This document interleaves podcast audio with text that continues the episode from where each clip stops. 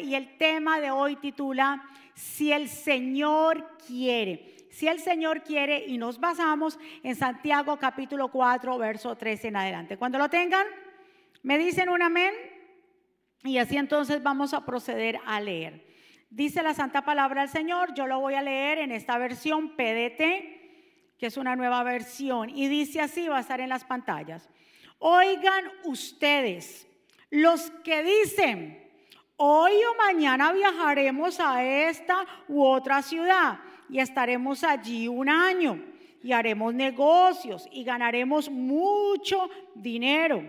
Ustedes ni siquiera saben qué va a pasar con su vida el día de mañana, porque ustedes son como un vapor que aparece solo por un momento y después desaparece. Por el contrario, siempre deberían decir, si el Señor quiere, viviremos y haremos esto o aquello.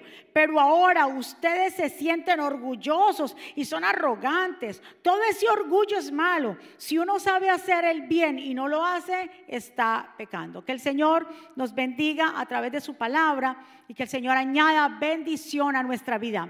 Mi Señor, aquí estamos tus hijos, hemos llegado a este lugar porque te necesitamos, porque necesitamos de tu palabra, porque tu palabra es el maná, es el pan que alimenta nuestro espíritu. Señor, llévate tu espíritu de distracción, de claros mentes receptivas, corazones dispuestos. Padre, yo me pongo a un lado para que tú te establezcas, que pases un carbón encendido por mis labios. Me pongo en tus manos, Espíritu Santo. Tú eres el pastor de esta iglesia. Tú eres, Señor, el que pone el querer como el hacer. Tú eres el que tiene que ser glorificado en esta casa y exaltado, Señor. Que salgamos de este lugar empoderados, que salgamos llenos de fe y de esperanza, Señor. Te damos gracias en el nombre de tu Hijo amado Jesús y todos decimos, amén. ¿Cuántos de nosotros no escuchamos esto desde muy pequeño. Yo siempre lo escuché en mi casa toda la vida, que mis papás, mis tíos y todo el mundo decía, eh, vamos a tal parte, si Dios quiere. Si Dios lo permite. Yo no sé a cuántos de ustedes le pasó aquí de chiquitos. Todo el mundo decía, si Dios quiere, si Dios lo permite. Lo que de pronto no sabíamos era, y estamos acostumbrados a decirlo, lo que no sabíamos era que era algo que estaba en la Biblia que lo dice Santiago y lo dice, es que la manera de ustedes proceder no tienen que decir ustedes, yo voy para aquí, yo voy por acá, yo voy a hacer esto, yo voy a hacer aquello. Eso no debería ser, dice Santiago. Nosotros, dice él, deberíamos decir antes de cualquier plan o cuando se hace el plan, decir, si Dios quiere y si Dios lo permite. Muchas veces, mi amado hermano, hacemos planes, pero jamás verdaderamente nos preparamos o pensamos en los obstáculos que vamos a poder encontrar. Escuche muy bien, no es malo planear, es necesario planear, porque el que no planea, pues va a hacer las cosas desordenadas. Pero aunque es bueno planear, eh, de pronto eh, tomar cuentas, proyectarse, pero también reconocer que nuestra vida y nuestro futuro no dependen de nosotros ni de nuestro plan tan hermoso, dependen de Dios. ¿Cuántos están de acuerdo conmigo? No dependen de tu plan, de tu estrategia, dependen completamente del Señor. Así como muchos tenían planes, ¿verdad que sí? ¿Cuántos de nosotros, cuánta gente al comienzo del año 2020 teníamos planes? Gente ya tenía planeadas sus vacaciones, gente tenía planeado casarse ese año, gente tenía planes para comenzar un negocio, planes, planes, planes. Y verdaderamente vimos que todos esos planes que en el 2020 teníamos se espumaron porque no pudieron darse. ¿Cuántos están? Porque uno no sabe lo que va a pasar. Solamente Dios sabe. Por eso cuando tú vayas a hacer un plan o cuando tú tengas pensado en algo, ¿qué es lo que primero tenemos que decir después de planear? Si Dios quiere. Mire a su vecino y dígale, si Dios quiere. Eso es algo importante. Cuando tú dices, si Dios quiere, le estás diciendo a Dios, Señor, yo hice este plan, pero tú tienes la primera y última palabra. ¿Cuántos están? Ahora, no se enoje cuando Dios cambia los planes. Porque si le decimos al Señor, si Dios quiere, y se nos cambian como le nos cambió la vida a todos en el 2020, no tienes por qué enojarte, porque Dios está direccionando tu vida hacia otra cosa. ¿Cuántos están? Entonces, de ahora en adelante, ¿qué usted va a decir? Si Dios quiere. Ay, hermano, nos vemos el martes. ¿Usted qué le va a decir? Si Dios quiere. Ay, que mamá, yo voy este sábado. Si Dios quiere, porque le estamos diciendo a Dios, Señor, tú vas a tener el control del tiempo, tú sabes todas las cosas. ¿Cuántos están de acuerdo conmigo? Muy bien, vamos a, traer varios puntos y principios. El primero, tenemos que entender que es que Dios tiene el control. Diga conmigo, yo no tengo el control. Y las personas controladoras que en su personalidad tienen personalidad controladoras, tienen problema con esto. ¿Por qué? Porque todo lo quieren controlar. Quieren controlar el aire, quieren controlar a la mujer, al esposo, quieren controlar la temperatura, quieren controlar a sus hijos. Las personas controladoras tienen problema con someterse a Dios. Porque verdaderamente quien tiene el control es quién?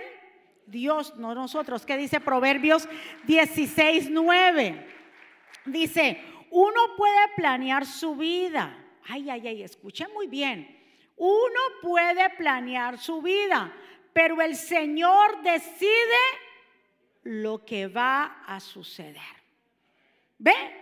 Usted puede tener un una planeación tremenda, poderosa, hermosa, pero ¿qué pasó con esa planeación? Es que Dios dice que el Señor decide lo que va a suceder. Y tú dices, pero ¿cómo Dios? Si yo tenía esto también planeado, este plan que se veía que, que, que ese era el mejor y no me está resultando como yo quiero, al contrario, lo que yo veo es un caos, tranquila y tranquilo, porque Dios sabe lo que está haciendo. Dios sabe los planes, los pensamientos de Dios para nosotros, escuche bien, siempre son pensamientos de bien. ¿Usted cree que cuando Dios cambia los planes en nuestra vida es para mal? No, aunque usted crea que es para mal porque estás teniendo eh, obstáculos, porque estás viviendo tal vez oposición, no es sinónimo de que Dios perdió el control y que tu plan no resultó. Es que Dios te está direccionando hacia otra cosa. Es que Dios te quiere enseñar un principio. ¿Cuántos están de acuerdo conmigo? Dígale a su vecino, no se enoje cuando Dios cambia los planes. A veces pensamos que tenemos el control de todas las cosas. Como le digo, podemos controlarlo tal vez todo, pero verdaderamente la enseñanza más grande fue lo que nos pasó en el 2020. Nos dio una enseñanza de que el hombre puede hacer planes, pero Dios es quien tiene la última palabra. ¿Cuántos están de acuerdo? Lo segundo que vamos a, entrar en el segundo principio, no somos dueños de la vida. Diga conmigo, yo no soy dueño de mi propia vida. Usted no es dueño de su propia vida. Dice Proverbios 27.1 no hagas alarde del día de mañana. Ya, que ni siquiera sabe los que traerá el mañana. Eso no lo dijo el pastor ahora. ¿Por qué nos preocupamos por el día de mañana? Y mira lo que dice Proverbios, que usted no esté haciendo alarde, mañana vamos a hacer tal cosa, mañana, mañana, mañana. Dice, no haga tanto alarde, tanto bulla, tanto aplauso para el día de mañana, ya que ni siquiera mañana ha llegado. ¿Por qué nos concentramos en el mañana? ¿Por qué nos preocupamos por el mañana si mañana no ha llegado? Ni siquiera puedes disfrutar el día de hoy. Ni siquiera hoy que es domingo puedes estar con tu familia después de la iglesia. Ya estás pensando que mañana te toca ir a trabajar. ¡Qué pereza! Te quitó el gozo.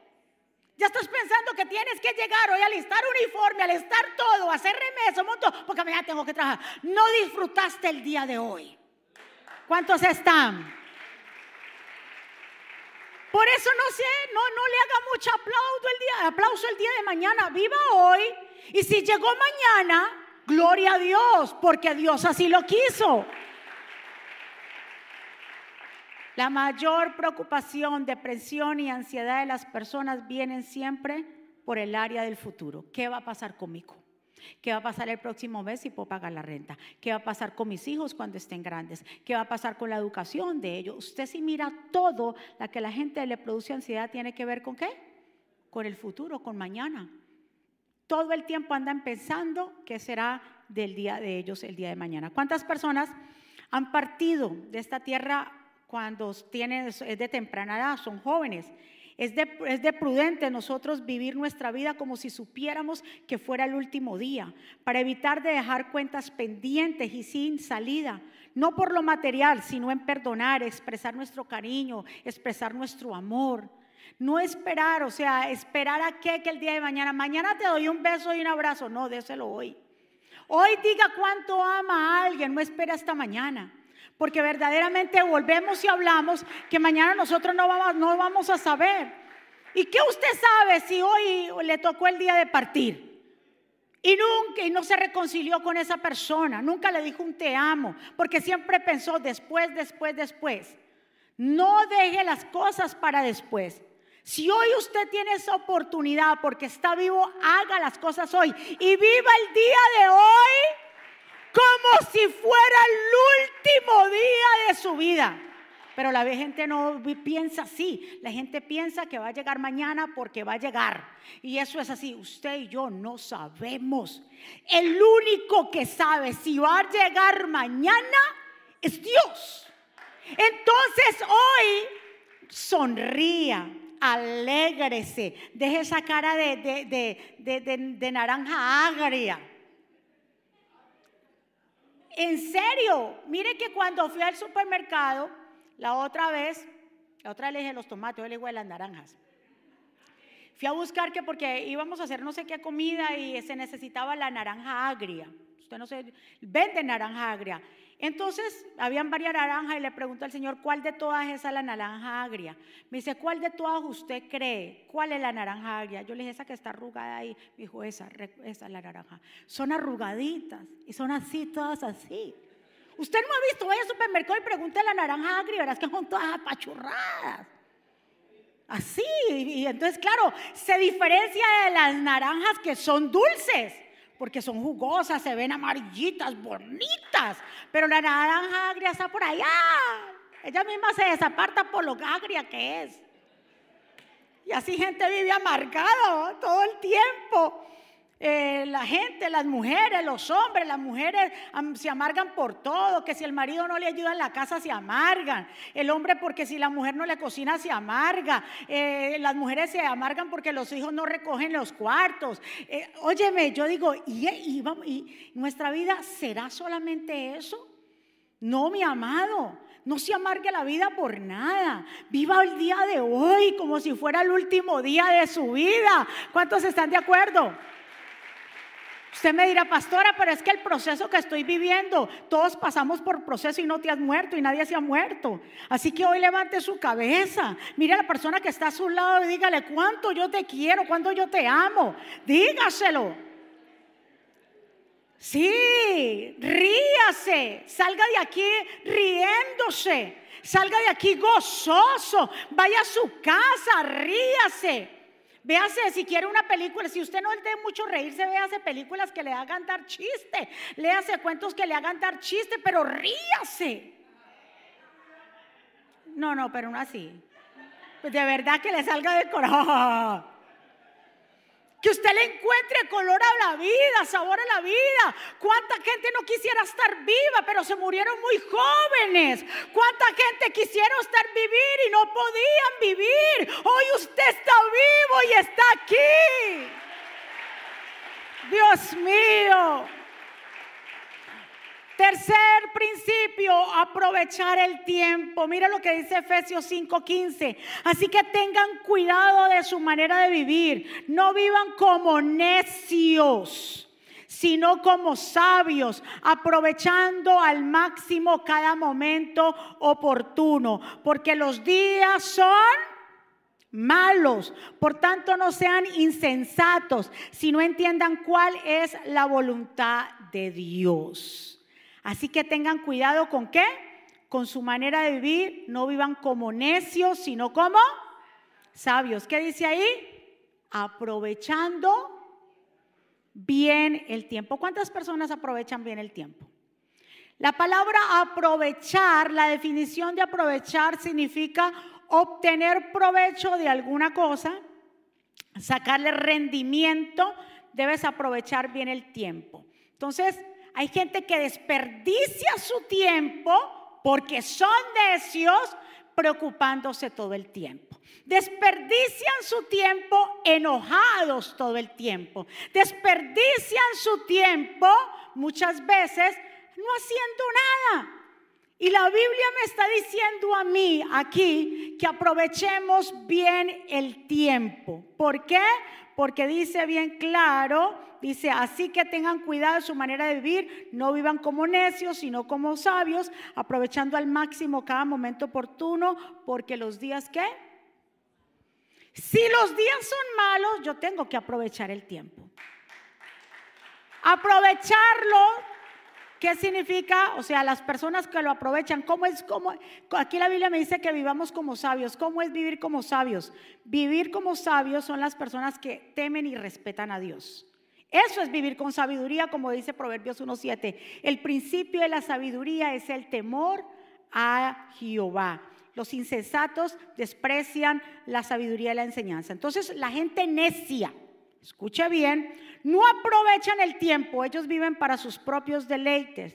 Es como si Dios no existiera en sus vidas. Entonces no toman en cuenta a Dios, hacen sus planes, pero Dios no está al lado. Y dijimos que, como dice Santiago, que tenemos que decir, si Dios quiere o si Dios lo permite. Todo el tiempo, cada plan, cada idea, cada proyecto, usted se lo presenta a Dios, cada eh, cita que usted tenga con alguien, si Dios quiere, si Dios lo permite. Entonces, si Dios lo permite, el domingo estaremos aquí porque no sabemos mañana que venga Cristo mañana y nos lleve. O hoy, esta noche, que el Señor decida llevar nuestra alma el día de hoy. Por eso debemos vivir cada día como si fuera qué? El último.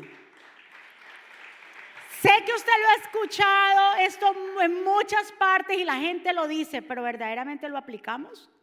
Yo creo que no lo aplicamos. No, eso usted ve la gente angustiada. ¿Y por qué usted está así? Ay, porque usted viera mañana que me toca qué hacer. Ay, usted viera que, o sea, mañana, mañana, mañana, mañana, mañana. Es hoy. Concéntrese. Hoy Dios le dio soplo de vida a usted. Concéntrese en hoy. Viva el hoy cómase la mejor comida para hoy. Hay personas que guardan eso, eh, eh, ese vestido para, ay, voy a guardar ese vestido, ese vestido para ahora no me lo voy a poner porque me lo voy a guardar para una ocasión. Y si esa ocasión no llegó. Esa corbata me la voy a guardar, pero espera y verás para otra ¿Qué ocasión ahora? Póngase la corbata ahora, póngase ese vestido ahora, póngase ahora. ¿Cuánta gente ahí tienen ese todo para después? La mejor vajilla para cuando vienen, ¿quiénes? La visita. ¿Y por qué usted no come la mejor vajilla si usted es el dueño de la casa y usted la compró? Usted invirtió la visita, no hizo nada. La visita no hizo nada, se va a comer tu comida.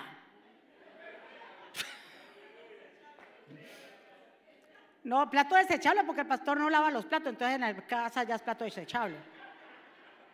Entonces aquí hay que colaborar todo. Entonces como el medio del permiso me dijo, no, conmigo como no me gusta lavar los platos, y tú quieres que yo te lave los platos, pues yo no voy a lavar los platos, entonces compremos eh, eh, platos desechables.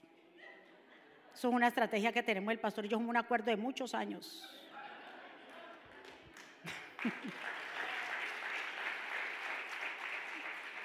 Pero en serio, no guarde para mañana nada. Muchas veces guardamos eh, eh, la comida. Óyeme, si usted tiene la comida, bueno, si, sobró, guárdela. Pero si, si, si hay alguien, no guardes que hay porque mañana no voy a repartir. Reparta todo lo que tenga en su casa. Y si llegó visita, dele todo, porque usted no sabe si mañana llega y no, ni, ni, ni te la comiste tú, ni se la comió la visita y se pudrió esa comida. Por eso le digo, dejemos de estar pensando y preocupándonos todo el tiempo por, mejor digamos, no, si Dios lo permite. Del otro aplauso fuerte al Señor. Mire lo que dice Salmo 143, 8. Hazme oír cada mañana acerca de tu amor inagotable, porque en ti confío. Muéstrame por donde debo andar, porque a ti, porque a ti me entrego. Es de sabios que cada mañana pedirle al Señor que nos muestre por dónde debemos andar. Señor, amaneció hoy, Padre. muéstrame. Cada mañana, no dice que oremos por cuándo. Por mañana, es que mañana muéstrame, mañana, mañana, ¿qué voy a hacer? Señor, muéstrame cada mañana del día de hoy. ¿Cuál es el camino que debo de tomar? ¿Cuál la mejor decisión que tengo que hacer? ¿Cuántos están de acuerdo? Debemos de valorar cada momento el día de hoy. ¿Cuántos padres están valorando a sus hijos en el momento de hoy? Ellos crecen rápido, usted no se crea. Ellos crecen tan rápido en un cerrar, en un abrir y cerrar de ojos. Cuando usted viene a ver, usted se queja hoy porque está cambiando pañales, porque no lo dejan dormir de noche, porque todo es mamá, papá, papá, y usted, ¡ah! Pero llega el tiempo y muchos dicen, no, yo que voy a extrañar, eso se extraña. Se extraña que esos muchachos lloren, se extraña que cambiar pañales, se extraña todo eso. Claro que se va a extrañar. Mucha gente dice, yo no voy a extrañar. No, yo sé que el que no lo hace no lo extraña, pero los que hacíamos eso, se extraña. Porque por eso le digo, no se, el tiempo pasa tan rápido y pensamos que somos dueños del tiempo, que verdaderamente cuando venimos a ver la vida se nos ha pasado. Por ahí escuché una anécdota que decía una, persona que hizo una cuenta de todos sus años. Dice que el ser humano verdaderamente, si con todo, por ejemplo, las siete horas que se pueda dormir, las horas que usted dedica a su trabajo, las horas que usted dedica a sus hijos, las horas que usted dedica a hacer muchas cosas, dice que son siete años de aprovechar bien el tiempo en su vida. Siete años de, por ejemplo, usted vivir hasta los 70, 80, son siete años que verdaderamente se viven bien vividos, pero verdaderamente la gente no lo está entendiendo. ¿Por qué? Porque siempre está preocupado, siempre está pensando en el día de mañana, siempre está mirando cómo va a resolver su futuro. Y su futuro está en las manos de Dios. Hoy estamos aquí, mañana nosotros no sabemos. Por eso es si Dios lo permite o si Dios lo quiere. Número cuatro, la correcta respuesta viene del Señor. Proverbios 16, 3. Podemos hacer nuestros propios planes, pero la respuesta correcta viene de quién? Del Señor. La gente puede considerarse pura según su propia opinión, pero el Señor examina sus intenciones. Pon todo lo que hagas en las manos del Señor y tus planes tendrán éxito. Dele un aplauso fuerte. ¿Cuántos están buscando respuesta de Dios? Señor, yo quiero que tú me respondas esto. Señor, yo quiero confirmación de este asunto. Te voy a decir, ¿quieres que Dios te hable y te dé confirmación? Pon todo en las manos del Señor y todo lo que tú emprendas y todo lo que tú hagas te irá bien y tendrá éxito. Pero no planeé sin y dejar fuera a Dios. Esos planes se te van a venir abajo. Ahora, aunque planeemos y Dios dé para otra cosa, es porque Él tiene algo mejor para nosotros. Es como el apóstol Pablo cuando estaba en Éfeso. Mira cómo él también aplica esta palabra, porque es de sabios aplicar y decir si Dios quiere o si Dios lo permite. En Hechos 18, 19, Pablo está en Éfeso. Dice, cuando llegaron a la ciudad de Éfeso, Pablo dejó a Priscila y Aquila y fue a la sinagoga y habló con los judíos. Ellos le pidieron a Pablo que se quedara más tiempo, pero él no quiso. Cuando se iba, Pablo les dijo, si Dios, si Dios quiere, volveré a estar con ustedes. Entonces Pablo salió de, de Éfeso en barco.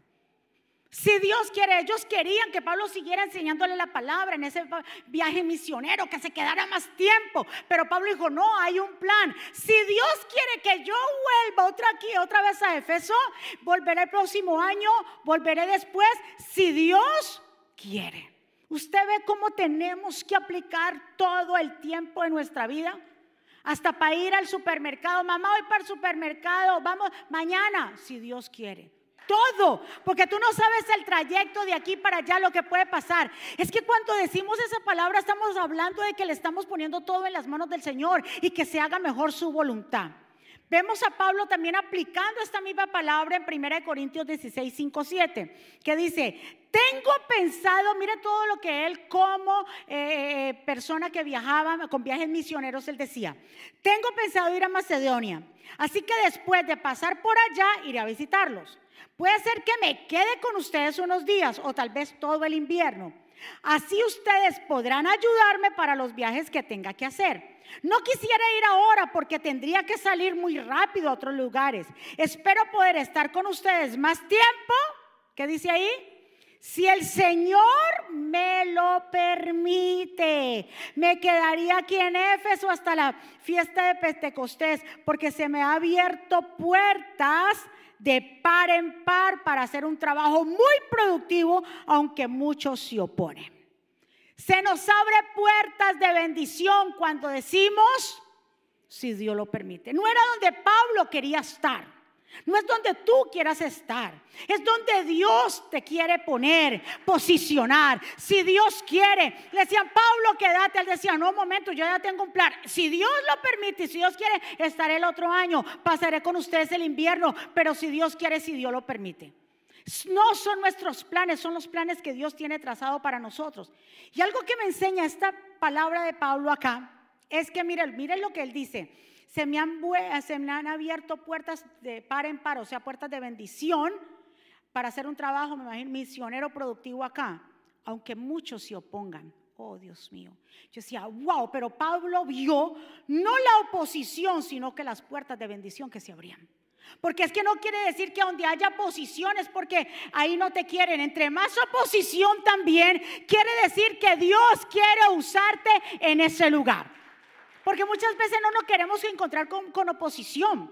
No, yo quiero que todo me salga igualito como yo lo planeé, pero se van a levantar. Pero si hay oposición, no quiere decir que no son puertas de, bendición para abrirse. Pablo dijo, aquí se me han abierto puertas de par en par, aunque haya que Oposición, entonces no mire la oposición como una puerta cerrada, mire la oposición como puertas de bendición para su vida, porque Dios quiere hacer algo grande. ¿Cuántos están?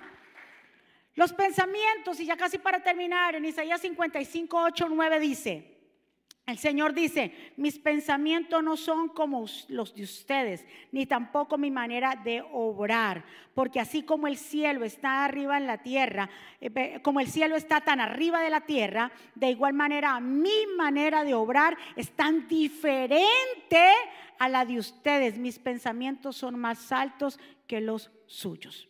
Por eso decimos que si Dios quiere, ¿Por qué? Porque sus pensamientos son más que más altos, más grandes, más profundos, son perfectos, son mejores que los de nosotros. Escuche muy bien. Podemos planear, pasarnos toda la vida planeando nuestra vida, pero estamos verdaderamente perdiendo el tiempo cuando nos dedicamos solamente a planear. Es a vivir hoy. Reconcíliese hoy haga las cosas hoy, vaya a pasear hoy, cómase la mejor comida hoy, vaya a comer helado hoy, vayan, hagan el viaje que quieren hoy. No mañana, usted no sabe mañana. Por eso las parejas se le recomiendan que no se acuesten enojados, porque usted no sabe si mientras tanto usted está durmiendo y, se, y, usted se muera y el otro se llevó el remordimiento y usted se va para el infierno porque usted no se reconcilió, porque guardó rencor y se acostó todo enojado. Antes de que usted con su pareja, o sea, con quien sea, hayan tenido una riña, una pelea, no se acuesten enojados. Comience con la reconciliación. Tóquele el piecito para que sepa. Entonces la otra, y usted vuelve detrás del otro piecito, para que sepa que se quieren reconciliar. Entonces el otro se voltea, a ver qué, perdóname mi amor.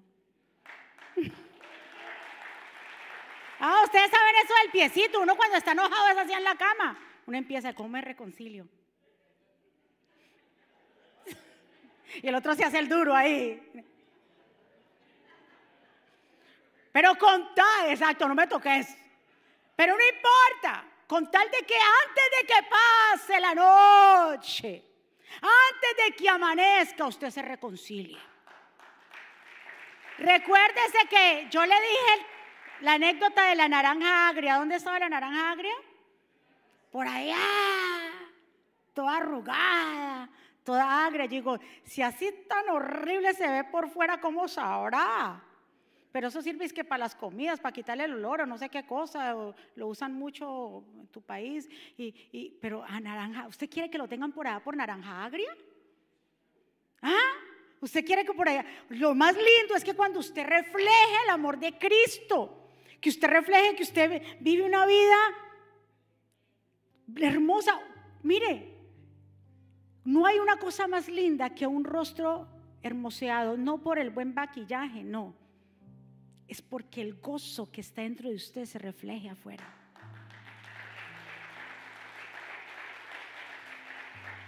Hoy, diga conmigo, hoy es el día. Mañana no ha llegado. Mire lo que dice aquí el Señor. Le voy a leer todo esto de Lucas porque quiero que ponga mucha atención. El Señor en la Biblia le puso, le tiene como título el rico tonto. Escuche bien esta historia que Jesús habla. Uno de los que estaba allí le dijo a Jesús, maestro, ordénale a mi hermano que me dé la parte de la herencia que me dejó nuestro padre. Jesús le respondió, a mí no me corresponde resolver el pleito entre usted, entre tu hermano y tú. Luego miró Jesús a los que estaban allí y les dijo, no vivan siempre con el deseo de tener más y más no por, palabra clave, no por ser dueños de muchas cosas se vive una vida larga y feliz. Y enseguida Jesús le puso este ejemplo. Las tierras de un hombre muy rico habían dado gran cosecha. Era tanto lo que habían recogido que el rico no sabía dónde guardar los granos. Pero después de pensarlo, ah, ya sé lo que haré. Destruiré mis viejos graneros, mandaré a construir unos muchos más grandes, allí guardaré lo que he cosechado y todo lo que tengo. Y después me iré ya tienes suficiente para vivir muchos años, come, bebe, diviértete, disfruta la vida lo más que puedas. Pero Dios le dijo, qué tonto eres. Esta misma noche vas a morir y otros disfrutarán todo esto que has guardado. Así les pasa a todos los que amontonan riquezas para sí mismos. Se creen muy ricos, pero en realidad ante Dios sé que son pobres. El problema aquí no era, mire, aquí concéntrese bien en lo que la enseñanza de Jesús. No tienes que esperar a tener grandes riquezas para disfrutar a tu familia. No tienes que esperar a tener grandes riquezas para disfrutar la vida. Y cuando hablo de disfrutar es en el alineamiento de vivir en paz, tranquilidad, gozo con tu familia. En vez de él ser un rico sabio, dijo, bueno, yo ya tengo lo suficiente, ahora me siento como bebo con mi familia, nos vamos de vacaciones, pero en vez de hacer eso, lo dejó para lo último. Dijo, no, ¿sabe qué? Ahora yo voy a engrandecer, voy a desbaratar estos graneros, los voy a poner más grandes. Y después, aquí el Señor no está juzgando porque vaya y goce lo que, lo que tiene de riqueza. No, estamos hablando del principio que aquí se aplica es lo dejó para después. Se puso a construir y a construir, a acumular, a acumular y dejó, porque la, la palabra del Señor en Eclesiastés Salomón dijo que el hombre que disfrute de la manera sana, Estamos hablando, disfrute lo que tanto trabajó. ¿Usted para qué tanto trabaja, trabaja, trabaja para acumular? Dice aquí el Señor, hombre tonto, rico tonto, no sabes que esta noche vengo a buscarte y ahora otros van a disfrutar lo que tú tanto guardaste. Y usted acumule, acumule, acumule, acumule y no se pega unas vacaciones con su familia. Hay familias que no salen de vacaciones porque están esperando es que a tener mayor riqueza. Tengamos un ahorrito, mamita. Y entonces dentro de tres años nos vamos de vacaciones. Santo Dios mío. Tres años y ahorrando y luego se van de vacaciones. Y, esta noche Dios decide venir por ti. Entonces las vacaciones que le debiste a tu mujer quedó viuda. Y una viuda bien bonita. Y con plata porque le dejaste plata en el banco.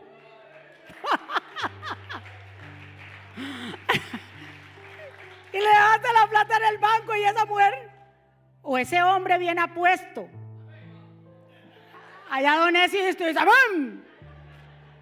Y ese hombre bien apuesto. Y se murió, o ella o él. Y viene otro. Y le dice, a gozárselo. ¿Y qué tú tienes en el banco, mi amor? A una platica que este hombre me dejó y que, que tres años de vacaciones. Dios mío. Es ahora. Si tú solamente tienes mil pesos de irte de vacaciones, pues que tal vez no te alcance para irte para Europa, pero te alcanza para irte para los Póconos. oye, o hasta oh, ni tampoco si no quieres, sino al último de la isla. Allá hay mar, arena, playa. Lo tenemos todo en Nueva York. Usted no, este hombre esperó a gozarse con su familia lo último y, construye y construye y volvió, hizo, hizo, rehizo. Es que y ahora me sentaré después de todo esto. El Señor necio. No disfrutaste lo que tenías que disfrutar. No espere. ¿Por qué esperar? Es que cuando tengamos más dinero, que tú sabes lo que va a pasar mañana. Si luego viene alguien de tu familia, de tu país, te dice, se enfermó tal, pásame esa plata que tenés guardada. Así es la vida. Y usted no lo va a decir, es que son las platas de mis vacaciones. Hay una necesidad, papá, hay que sacarlo ya. ¿Sí o no? Entonces, ¿cuándo usted va a hacer las cosas? Prepare sus vacaciones para este verano. ¿Cuántas familias no salen de vacaciones? No salen ni a la esquina porque están ahorrando. Porque hay que tener yo no sé cuánta plata. Con un fin de semana que te tomes, unos dos o tres días, cuatro días que te vayas con tu familia y compartir. Eso es de Dios. Eso es de Dios que las familias se vayan a vacacionar, que se tomen su tiempo de vacaciones. Eso trae unidad. Recuerde que los hijos se van a acordar es de eso. Los hijos no se van a acordar de cuánto tú trabajaste y mi papá cuánto trabajó, sino las veces que salieron juntos, que salieron de vacaciones, que fuimos allí, que mis papás me llevaron allá. Ahí es donde se van a acordar. ¿Qué es nuestra vida? Mi pregunta para ti para analizar. ¿Será que podemos acortarla nosotras y alargar nuestra vida? ¿Nosotros tenemos ese poder? No solo tiene Dios, nuestra vida le pertenece al Señor. Santiago 4:14 dice, porque ustedes son como el vapor que aparece solo por un momento y después desaparece. Así es nuestra vida de corta. Es como el vapor. Usted tapa una olla, el vapor sale y cuando usted viene a ver, se espumó, ya no existe. Así es nuestra vida, así de corta. Así de pasajera es nuestra vida. Por eso en Hebreo nos dice que estemos contentos con lo que tenemos. No vivan preocupados por tener más dinero, Dice aquí, estén contentos con lo que tienen porque Dios ha dicho en la Biblia, nunca los dejaré desamparados. Por eso podemos repetir con toda confianza lo que Dios dice en la Biblia, no tengo miedo, nadie podrá hacerme daño porque Dios me ayuda. En medio de esto que estamos sucediendo, de que todo está caro, no se preocupe. Dios nos va a ayudar. Dios nos va a guiar. Dios nos va a suplir. Y usted no va a tener que estar, no se preocupe. Y que la inflación y que esto y que vamos a hacer, tranquilo. Lo que tenga en su casa, cómaselo. Deje estarlo acumulando y mirando y mira, porque no sabe si el día del día de mañana. Hay un rey en la palabra del Señor en 2 Reyes 21 que el Señor le dijo a este rey Ezequías, le dijo, está en sí, en Segunda de Reyes, Ezequías dice que se enfermó gravemente y estuvo a punto de morir. El profeta Isaías, hijo de amor, fue a verlo, le dijo, así es el Señor, pon tu casa en orden porque vas a morir y no te vas a recuperar. Yo digo, el Señor le advierte y le dice que vas a morir y lo primero que le dice es que pon tu casa en orden que es que tenemos que poner nuestra casa en orden cada día. ¿Y qué es poner nuestra casa en orden? Es ponerla alineada con el Señor. Porque no sabemos qué va a llegar el día de mañana. ¿Qué va a pasar con nuestra vida esta noche? Por eso el Señor le dice, no te vas a recuperar. Así que no le dijo, mira, comenzá a organizar tu, eh, el dinero. Pon tu casa en orden, tu familia, ponla en orden. Ámalos, es ahora. Dedícales tiempo, es ahora. Vete de vacaciones, es ahora. ¿Cuántos están de acuerdo conmigo? Aunque el Señor aquí hizo un milagro y le aumentó 15 años más, pero la idea es que el Señor le dijo primero, pon en orden tu casa. Todo aquel que vive solamente para acumular está desperdiciando su vida y perdiendo poco a poco a su familia. Cuando usted se dedica a acumular, a acumular, a trabajar, a trabajar, la relación entre parejas se puede enfriar porque solamente se acumula, acumula, acumula, acumula. No se dan su tiempo y vas a perder a tu familia si sigues en ese ritmo. Todo no es trabajo. Se trabaja, se tiene que trabajar porque el que trabaja no coma, pero tenga un balance porque existe su familia. Existe una mamá, un papá, una, un cónyuge, existen hijos. Y eso es una palabra para que usted entienda. Es que todo lo que hagamos es, si Dios lo permite, vamos a ponernos de pie. Cuando usted y yo vinimos a este mundo, ¿cómo usted llegó por el, usted, yo sé que salimos por el vientre de nuestra madre, pero usted salió con ropa? ¿Cómo usted vino? Desnudo, así, sin un arete, nada. Nada. ¿Y cómo nos vamos? Entonces, ¿qué es la vida para ti? Dice aquí, en hebreo dijimos que la vida es como el vapor, ¿verdad que sí? Que hoy está, mañana no. Es corta. Entonces, ¿en qué nos vamos a concentrar? ¿En el día de mañana o en el día de hoy? En el ahora, en lo que yo estoy viviendo hoy. Para que usted pueda entonces tener un mejor mañana, si es que lo quiere decir. Pero no espere a tener un mejor hoy esperando eh, eh, o, preocupándote por el día de mañana. Dice el apóstol en Filipenses 4, dice que una de las cosas que él aprendió a vivir contento, ¿sabe cómo la gente vive contenta? Cuando verdaderamente ha aprendido a vivir en todo tiempo, cuando hay y cuando no hay. Cuando hay mucho me contento y cuando no hay mucho también me contento y vivo agradecido. Eso es vivir la vida en plenitud. Eso es saberla vivir. Eso es verdaderamente vivir en plenitud. Dice el apóstol Pablo, dice, cuando llegamos a este mundo no traímos nada y cuando morimos no nos podemos llevar nada. Por eso si tenemos alimento y ropa, ¿cuántos aquí tienen alimento y ropa? y podemos darnos, podemos darnos de satisfechos. Los que quieren ser ricos caen en la trampa de la tentación. Empiezan a tener deseos descabellados que los perjudican. Pero eso los hunde en la ruina total. El amor por el dinero causa toda clase de males. Por querer tener más y más dinero, algunos se han desviado de la fe y han causado, se han causado gran sufrimiento. Por querer, querer, querer, se olvidan de lo principal que la vida es un regalo de Dios. Que la vida que tú tienes te la regaló Dios, te la da Dios. Que tú no tienes el control, Dios tiene el control.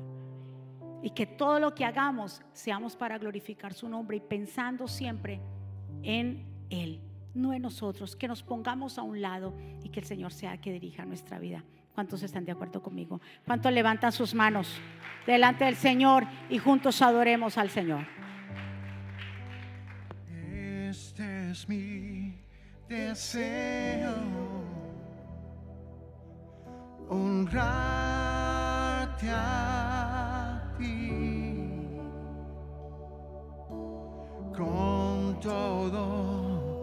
mi ser, te adoro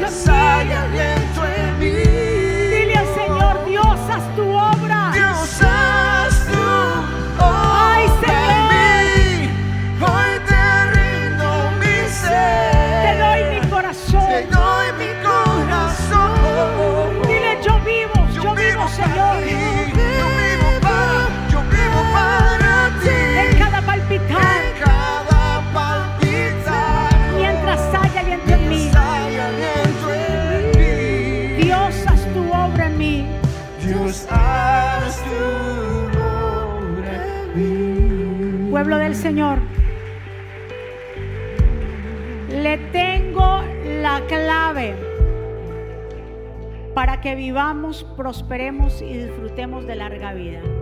Le tengo la clave. La suelto. Está en Deuteronomio 5:32. Mire lo que dice. Tengan pues cuidado de hacer lo que el Señor su Dios les ha mandado. No se desvíen a la derecha o a la izquierda. Sigan por el camino que el Señor les, que el Señor les ha trazado para que vivan, prosperen y disfruten de larga vida en la tierra que van a poseer. Escuche bien. Si queremos prosperar y vivir y disfrutar de larga vida, dice el Señor, acuérdese de caminar por el camino trazado por Dios, de hacer su voluntad. Todo lo que emprendas te irá bien, tendrás éxito, si es que Dios lo quiere y lo permite. Levanta sus manos ahí donde tú estás. Señor, mira cada vida que ha llegado a este lugar. Mira cada persona que ha venido aquí en este día. Te pido, Padre, que tu voluntad se haga. Que este mensaje haya transformado nuestra mente y nuestro corazón. Que ya no nos vamos a preocupar por el día de mañana.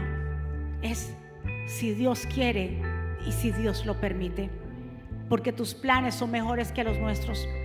Porque los planes que tú tienes o los pensamientos que tú tienes para nosotros son pensamientos de bien y nunca de mal.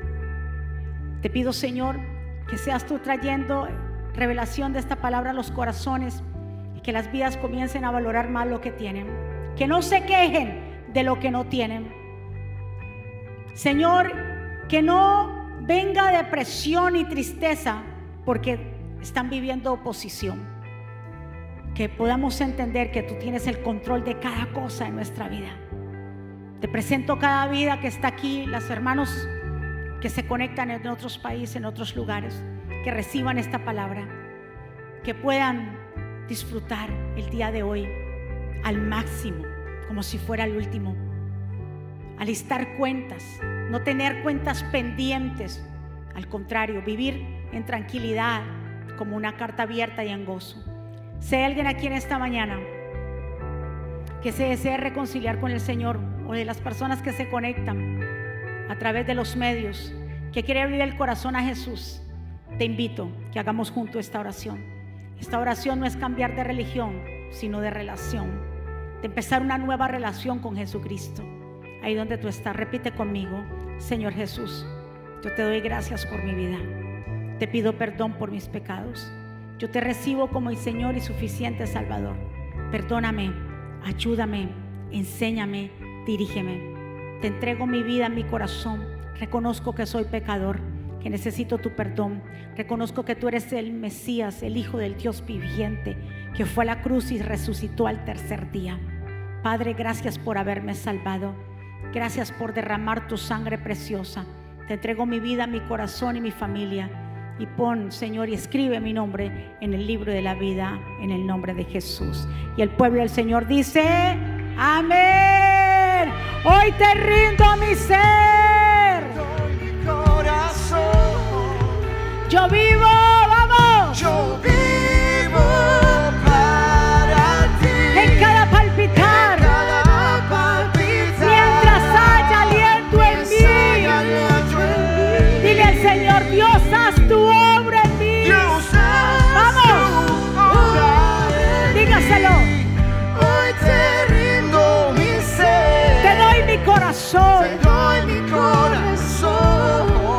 yo vivo para ti, Señor. Yo vivo para ti. En cada En palpitar. cada palpitar. Mientras haya aliento en mí. Dios, haz tu obra en mí. Dios, haz tu Vamos, denle aplauso fuerte. ¿Quién vive? ¿Quién vive? Y a su nombre. ¿Cómo está el pueblo de Dios? ¿Cómo nos vamos de este lugar? Nos vemos el próximo domingo. Wow, ¿cómo aprendieron? Todo de ahora en adelante, todo, todo lo que usted vaya a aprender es si Dios lo permite. De esa manera vivimos en tranquilidad y sabiendo que Dios planea todas las cosas. Amén. Muchísimas gracias por estar aquí. Vamos a orar, a despedirnos. Habrá alguien aquí que ha llegado por primera vez en esta mañana. Levante su mano. Alguna visita. Dios te bendiga, Dios te guarde. Amén. Espero que hayan recibido esta palabra de poder y que se me vayan de aquí totalmente gozosos, llenos de fe y de esperanza. Muchísimas gracias por llegar a este lugar. Así que nos vamos a despedir. Levante su manita. Y vamos a darle gracias a papá. Mi Señor, gracias por este tiempo tan maravilloso en que tú nos permites estar en esta casa. Sellamos cada palabra en cada corazón. Declaro que cada corazón ha sido buena tierra y esta semilla producirá en nosotros fruto, más fruto y mucho fruto. Que tu pueblo hoy se va gozoso, comprendiendo es que todo lo que hacemos es si Dios lo permite y que Señor tus planes son mejores que los de nosotros. Vamos a planear, a compartir con la familia, ponerte a ti por primero, Señor. Declaramos una semana bendecida, prosperada, de cielos abiertos, de buenas noticias. Declaramos, Señor, que tu pueblo caminará y no se cansará. Pueblo del Señor, que Jehová te bendiga y te guarde. Que Jehová haga resplandecer su rostro sobre ti y tenga de ti misericordia. Que Jehová alce sobre ti su rostro y ponga en ti paz. Y termino con estas palabras. Vivan en gozo, sigan creciendo hasta alcanzar la madurez. Anímense los unos a los otros, vivan en paz y armonía. Entonces el Dios de amor y paz estará con ustedes. Que la gracia al Señor Jesucristo, el amor de Dios y la comunión con el Espíritu Santo sea con todos ustedes. Saludados los unos a los otros. Muchísimas gracias. Les amamos bendiciones.